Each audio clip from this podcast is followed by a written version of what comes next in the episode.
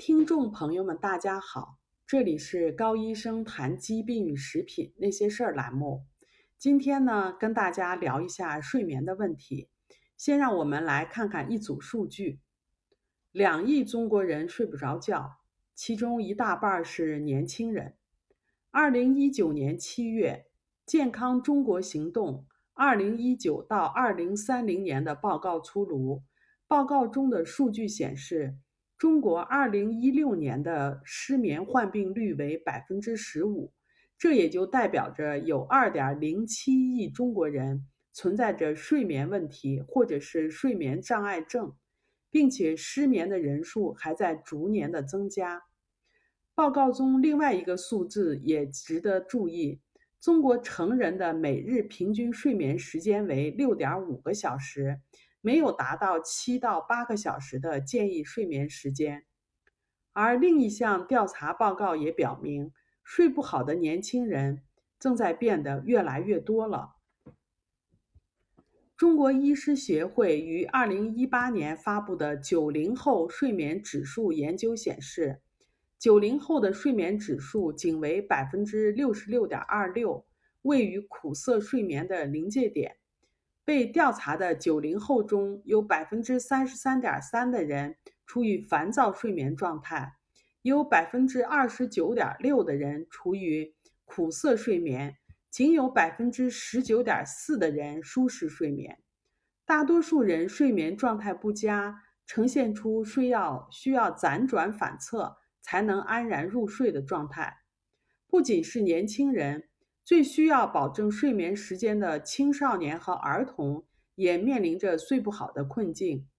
二零一九年《中国青少年儿童睡眠指数白皮书》显示，超过八成的十三到十七岁的儿童睡不够八个小时。从老年人到青年人，再到青少年儿童，中国式的缺觉似乎成了各个年龄段的问题。睡眠不足。已经成为现代人普遍存在的一种状态，但是您不知道，它也是各种慢性疾病发生的一个重要的原因。缺乏睡眠可以导致大脑持续性的损伤，即使是周末补觉，也不能补补救平时少睡所带来的大脑损伤。睡眠不足是导致疾病的一个独立因素，也就是说。由于睡眠问题所产生的疾病，也只能通过改善睡眠来解决。以下的情形导致睡眠不足：第一，失眠，也就是不能入睡，或者是能入睡，但是睡眠不能持续，夜里醒来不能再持继续的入睡。第二，严重的打呼噜，或者是睡眠的窒息，睡眠不正常。没有或者是缺乏深睡眠。第三是倒夜班的人群。第四，工作和学习的压力大，他们就牺牲了睡眠的时间。第五，晚上不想睡，喜欢上网聊天和看电视剧等等，牺牲了睡眠的时间。发表在美国神经科学杂志上的研究指出，大脑需要足够的睡眠来保持脑细胞的代谢平衡。缺乏睡眠对线粒体不利，容易引发神经元产生退化。北京大学和美国宾夕法尼亚大学的联合研究显示，长期睡眠不足损伤神经细胞的功能，导致大脑细胞的死亡，而这样的损伤是不可逆转的。因此，平时少睡、周末补回的做法不能补救对大脑的这种损伤。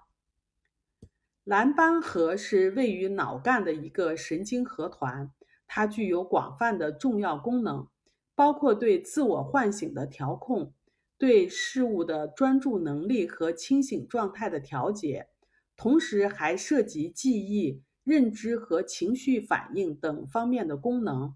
功能异常还和抑郁症和焦虑有关。小鼠的实验研究表明。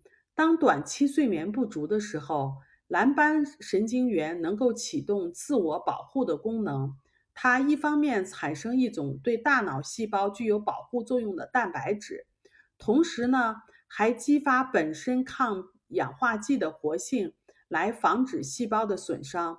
但是，随着睡眠不足的持续发生，蓝斑神经元的这种保护功能就会消失，继而小鼠的蓝斑神经元开始死亡。睡眠不足，类似于人倒夜班的睡眠形式，持续几天以后，小鼠的蓝斑神经元就丢失了百分之二十五。睡眠不足对大脑所产生的这种损伤机制，是否也存在于人体中？当然还没有相关的报道。但是很多研究已经证实了，睡眠不足或者是睡眠不好的话，可以直接损伤大脑。第一，瑞典的研究表明，仅仅一个晚上不睡觉，大脑细胞内的血液浓度就增加了百分之二十，神经细胞在这样的高的浓度下将会受到破坏。另外一项研究进一步证明了睡眠不好和大脑损伤之间的关系。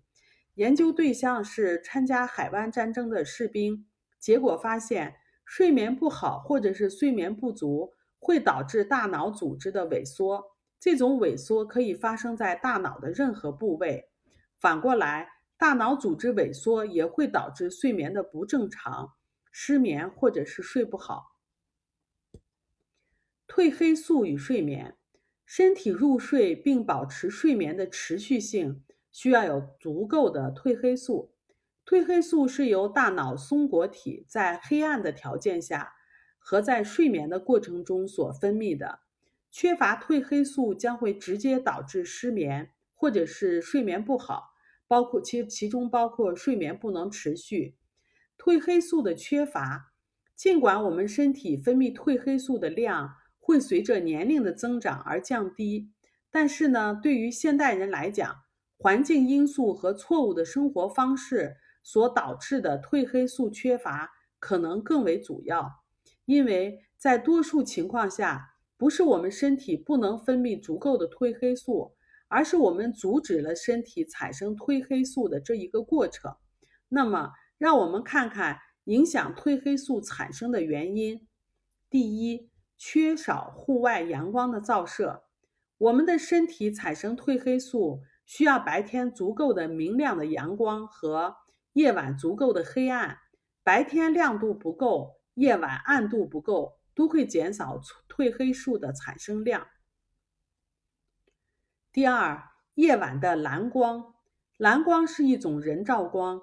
根据哈佛大学医学院的文章，蓝光具有非常强的阻止身体产生褪黑素的作用。常见发蓝光的物质有 LED 节能灯、电视、电脑、智能手机、iPad。第三，身体缺水，血清素是身体制造褪黑素的原料。当身体缺水的时候，身体会利用血清素制造抗氧化剂，这样就影响了身体制造褪黑素。导致身体缺水的原因不仅仅是喝水不够。很多情况下，喝导致身体进一步丢失水分的饮品，比如说咖啡、茶、软饮料和酒精等等，在这种情况下，身体会逐渐失去对渴的敏感性，即身体缺水，但我们却不感觉到渴。第四，食物中的草甘膦会损伤松果体，进而影响褪黑素的分泌。草甘膦是一种除草剂。广泛的应用于转因转基因的物质中，以及作物后期的收获。那么，我们有哪些改善睡眠的有效方式呢？第一，睡前关掉所有的电子产品，特别是那些能够释放蓝光的物质，最好不要把它们放在睡房当中。第二，睡房使用低度数的白炽灯，不要用 LED 节能灯。睡眠的时候呢，要保持睡房黑暗，亮光会分解掉褪黑激素。第三，晚上不要喝咖啡、茶和软饮料。第四，白天喝淡盐水，但是不要喝纯净水。第五，避免吃含草甘膦的食物。第六，运动。第七，不要给自己太多的压力。第八，不要吃对大脑不好的食品。比如说糖、过多的面食、劣质油等等。好了，今天我们就到这里。这里是高医生谈疾病与食品那些事儿栏目，我们每周一更新，敬请期待。我们也有微信群，感兴趣的朋友呢可以搜索 ARNA 加拿大营养师公开课，ARNA 加拿甲状腺问题讨论群。我们还有微信公众号“人人有机生活”，您可以把您在生活中碰到的有关于食品和营养方面的疑惑告诉我们。我们在群里都会给您做一解答，请跟着我们，让您自己和家人变得越来越健康。如果您喜欢我们的文章，欢迎点赞转发，谢谢大家。